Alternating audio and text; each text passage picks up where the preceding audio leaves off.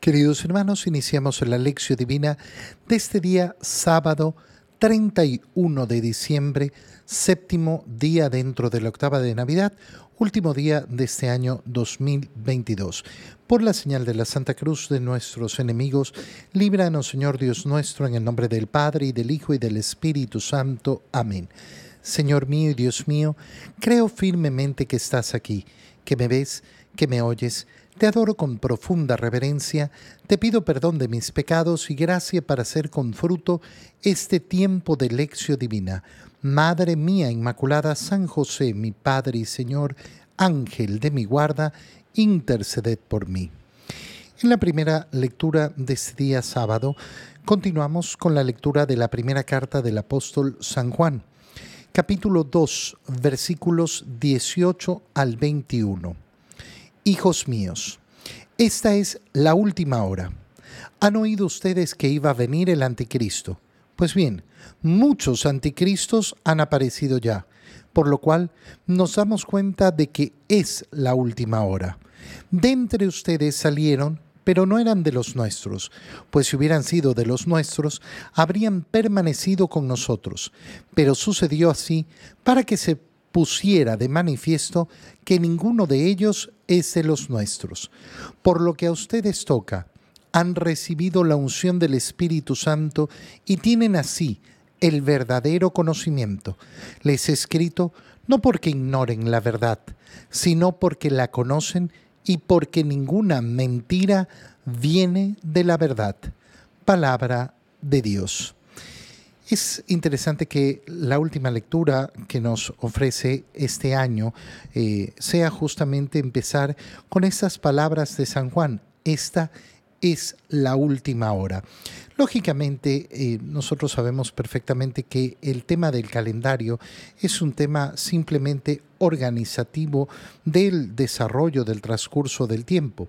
De hecho, el calendario que utilizamos civilmente no es el calendario litúrgico. Nosotros hemos iniciado el año litúrgico ya eh, cinco semanas atrás, cuando iniciamos el tiempo de Adviento para prepararnos a la celebración de la Navidad porque es mucho más importante guiar nuestro corazón a través del tiempo en nuestra fe.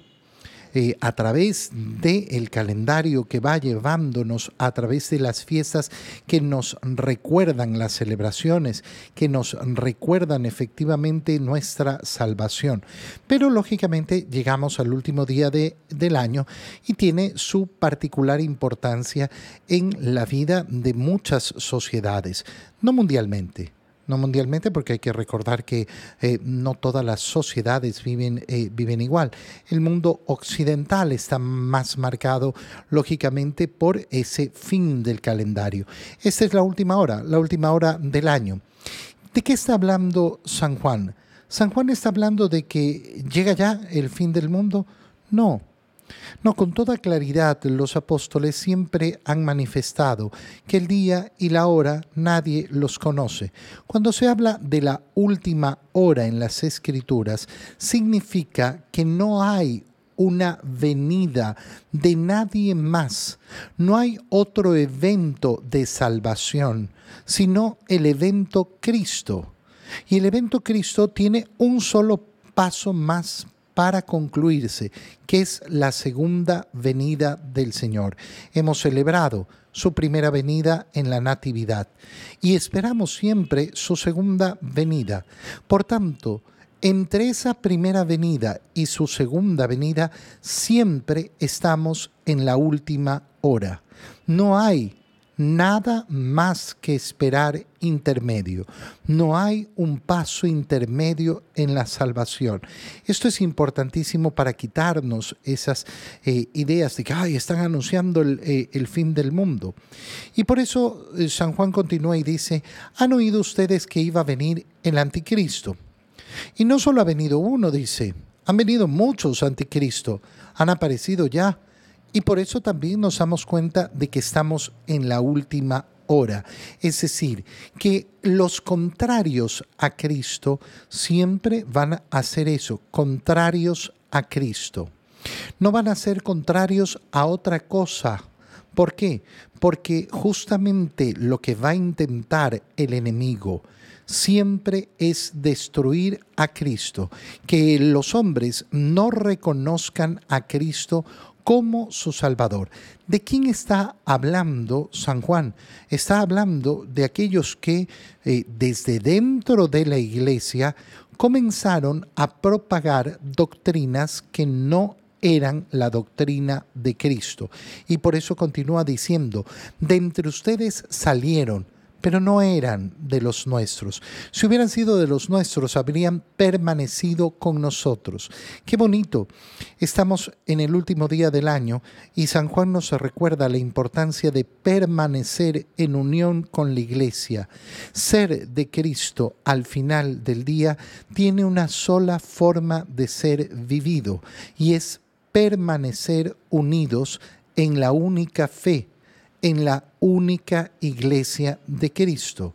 No existe en verdad, ay, e, es que se puede ser de Cristo de esta forma y de esta forma y de esta forma. No. Eh, hay personas que no pertenecen a la iglesia y que tienen una fe en Cristo, sí, pero no plena.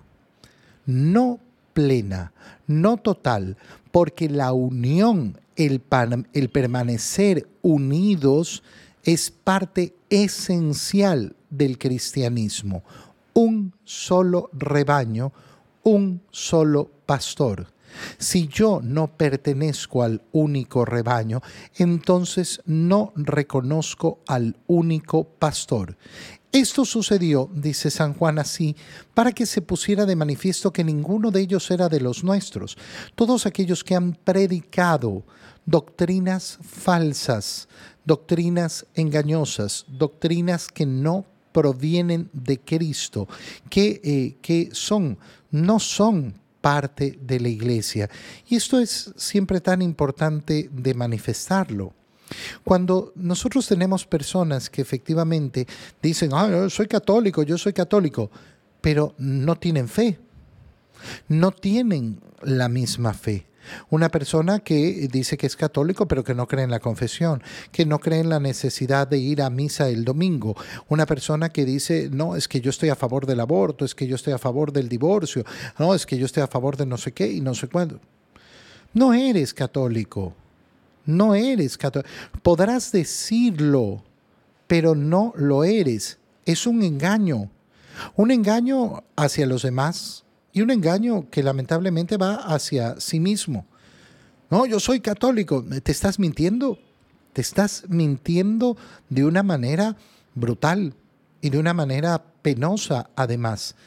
Por lo que a ustedes toca, han recibido la unción del Espíritu Santo y por tanto tienen el verdadero conocimiento. Si he recibido la unción del Espíritu Santo, ¿qué significa? Que eso me va a llevar a mantenerme en unidad con la fe de la iglesia. Y si yo me mantengo en unión con la fe de la iglesia, entonces tengo el verdadero conocimiento.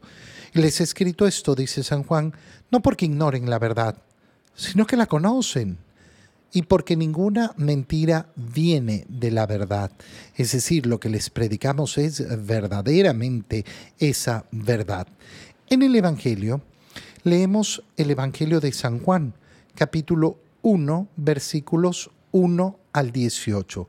Último día del año, volvemos a retomar la lectura del prólogo de San Juan, del Evangelio de San Juan. Lo hemos ya leído el día de la Natividad del Señor en las misas del día. Eh, recordemos que en la Navidad había cuatro opciones de lecturas de acuerdo a la hora en que se celebraba la misa.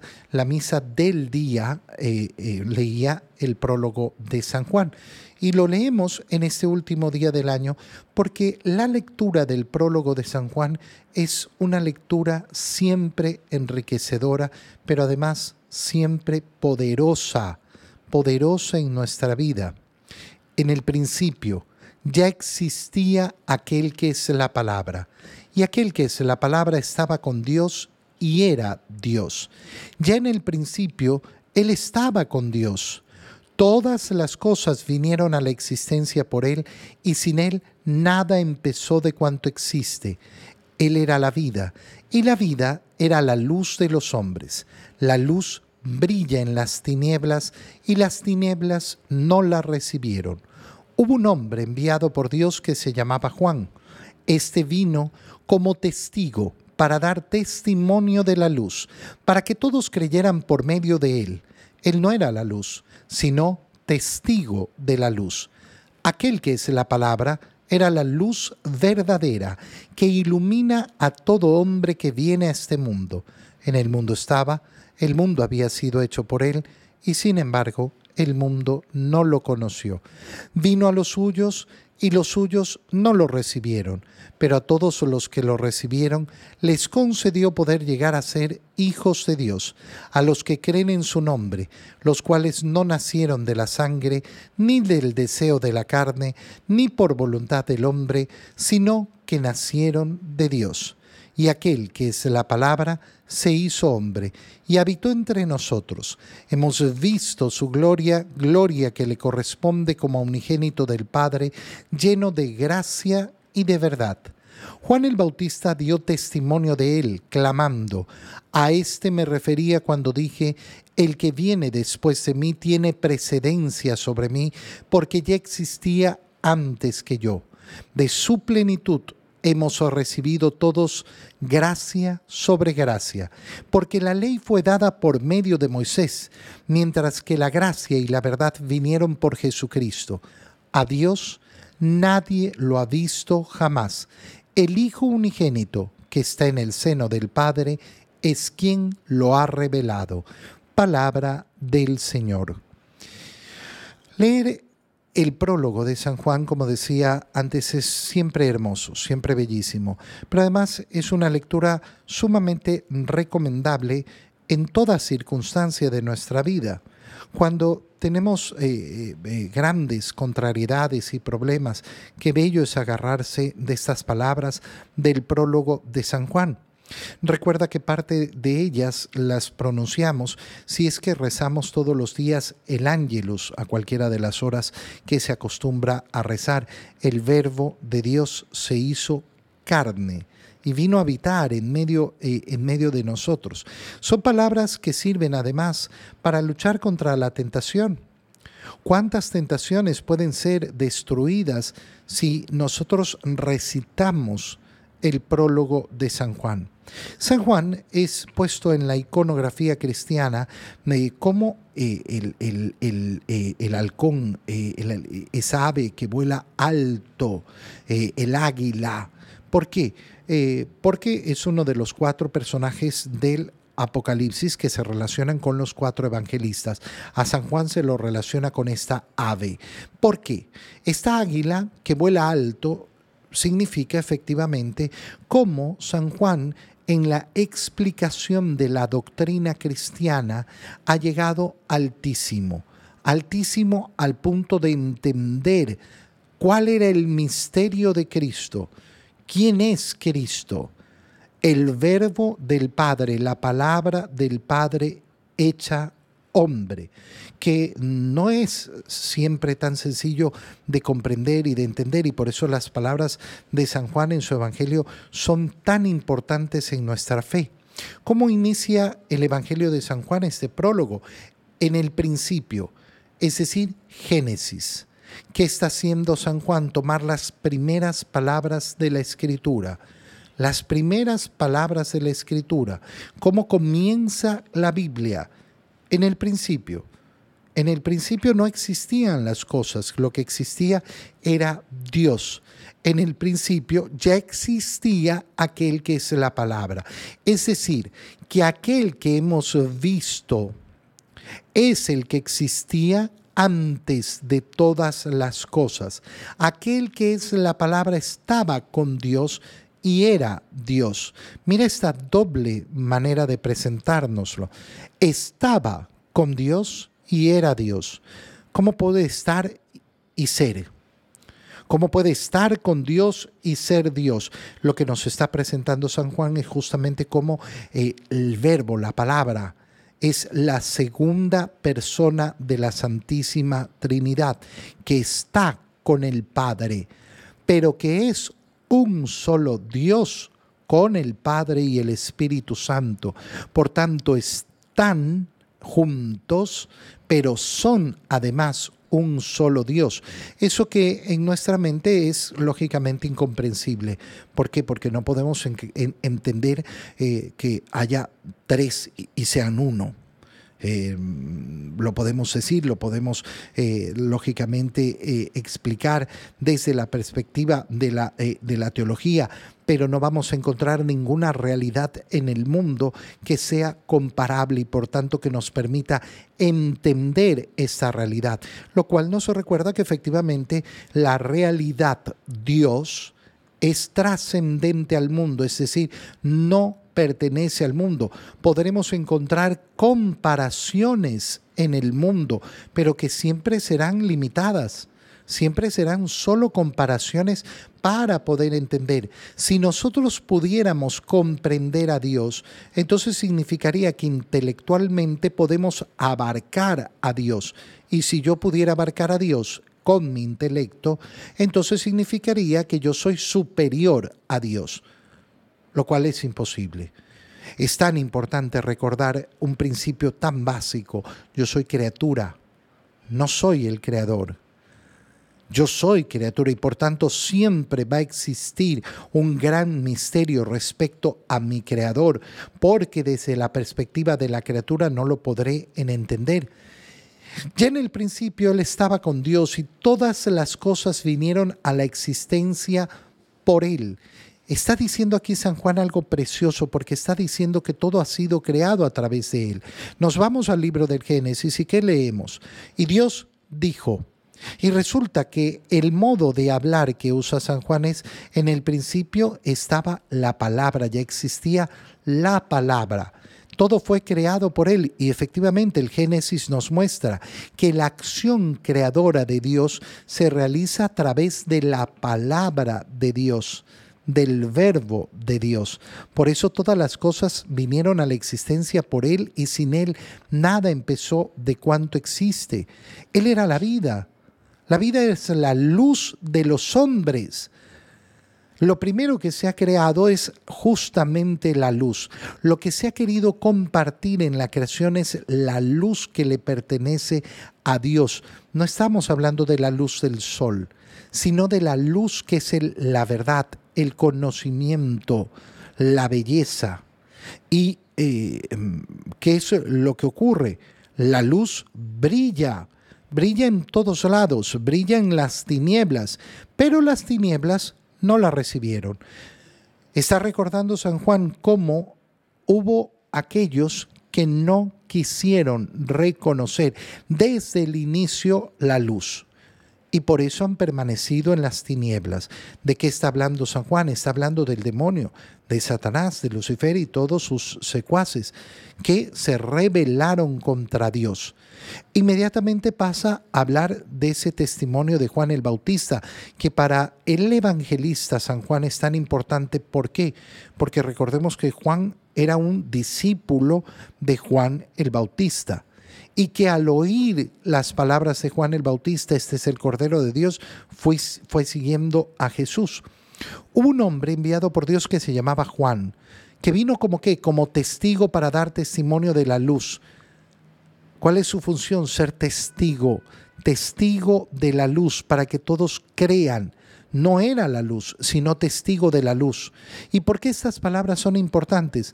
Porque yo tengo exactamente la misma misión, tú también. Cada uno de nosotros como cristianos tenemos que ser testigos de la luz. Aquel que es la palabra, ese sí, es la luz verdadera que ilumina a todo hombre que viene al mundo llega al mundo. En el mundo estaba, el mundo había sido hecho por él. Mira lo que está diciendo, en el mundo estaba y el mundo había sido hecho por él.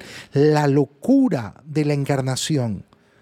¿Cómo puede estar en el mundo aquel que ha creado el mundo de la nada? Y a pesar de esto, el mundo no lo conoció. Nos habla primero del rechazo del demonio y todos sus secuaces, y después nos habla del rechazo de los hombres. perdón, del rechazo de los hombres. En el mundo estaba y sin embargo el mundo no lo conoció. Vino a los suyos, pero los suyos no lo recibieron. Pero a todos los que lo recibieron les concedió el poder de llegar a ser hijos de Dios si creen en su nombre. Hijos de Dios, no por un derecho natural, y por eso San Juan lo explica con claridad. No nacieron de la sangre, ni del deseo, ni de la carne, ni por la voluntad del hombre, sino que nacieron de Dios. Y aquel que es la palabra se hizo hombre y habitó entre nosotros. Hemos visto su gloria Gloria que le corresponde como unigénito del Padre lleno de gracia y de verdad. San Juan da el testimonio. Qué bonito es concluir el año manifestando con fuerza nuestra fe, dando gracias a Dios por el año que hemos vivido, poniendo en sus manos el año que empieza, pero sobre todo reafirmando nuestra fe. Yo creo en el verbo que se hizo carne y vino al mundo para salvarnos. Por eso es que de su plenitud todos hemos recibido gracia sobre gracia. Hemos recibido verdaderamente eh, toda, la, eh, toda la verdad y hemos recibido todo lo necesario para la salvación. A Dios nadie, nadie lo ha visto jamás, pero ese unigénito, ese unigénito que está en el seno del Padre, nos lo ha venido a revelar. Nos ha venido a revelar a Dios. Nos ha venido a dar el conocimiento y la plenitud. Nos ha venido a dar la salvación. Nos preparamos hoy día para concluir el año y para celebrar mañana el último día de la octava de Navidad y proclamar a María como Madre de Dios. ¿Por qué? Porque verdaderamente el que nació de su seno es verdadero Dios y verdadero hombre. Te doy gracias, Dios mío, por los buenos propósitos, afectos e inspiraciones que me has comunicado en este tiempo de lección divina. Te pido ayuda para ponerlos por obra. Madre mía Inmaculada San José, mi Padre y Señor, Ángel de mi guarda, interceded por mí. María, Madre de la Iglesia, ruega por nosotros. Queridos hermanos, que tengan todos un muy feliz día.